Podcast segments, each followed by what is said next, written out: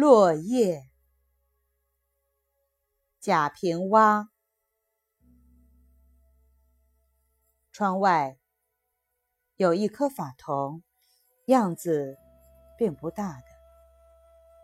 春天的日子里，它长满了叶子，枝根的绿的深，枝梢的绿的浅。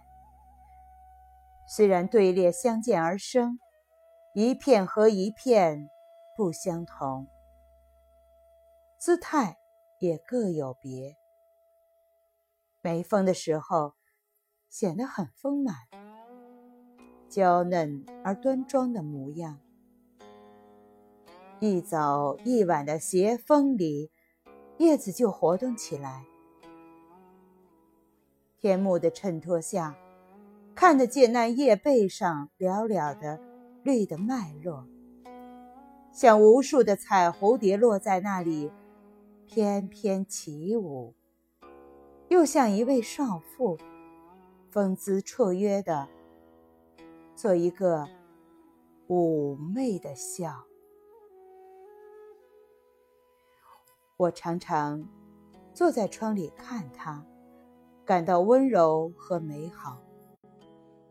我甚至十分嫉妒那住在枝间的鸟夫妻。他们停在叶下欢唱，是他们给法桐带来了绿的欢乐呢，还是绿的欢乐使他们产生了歌声的轻妙？法桐的欢乐一直要延长一个夏天。我总想那鼓满着憧憬的叶子，一定要长大如蒲扇的。但到了深秋，叶子并不再长，反要一片一片落去，法桐就削瘦起来，寒碜起来，变得赤裸裸的。唯有些粼粼的骨，亦都僵硬，不再柔软婀娜。用手一折，就一节一节的断了下来。我觉得这很残酷，特意要去树下捡一片落叶，保留起来，以作往昔的回忆。我想，可怜的法桐，是谁给了你生命，让你这般长在土地上？既然给了你这一身的绿的欢乐，为什么偏偏又要一片一片收去呢？来年的春上，法桐又长满了叶子。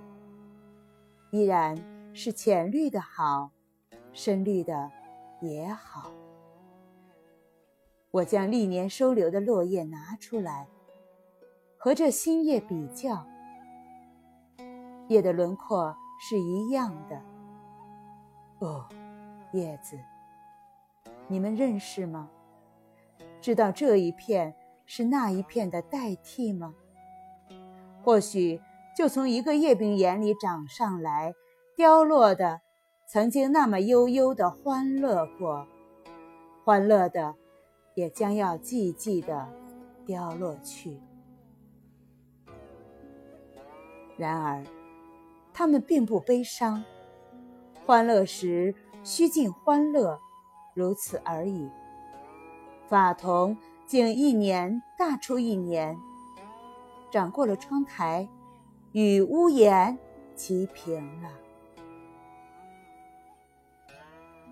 我忽然醒悟了，觉得往日的哀叹大可不必，而且十分的幼稚呢。原来，法桐的生长不仅是绿的生命的运动，还是一道哲学的命题在验证。欢乐到来，欢乐又归去。这正是天地间欢乐的内容。世间万物正是寻求着这个内容，而各自完成它的存在。我于是很敬仰起法桐来，祝福于他。他年年凋落旧叶，而以此可这来年的新生。他才没有停滞，没有老化，而且标在天地空间里长成才了。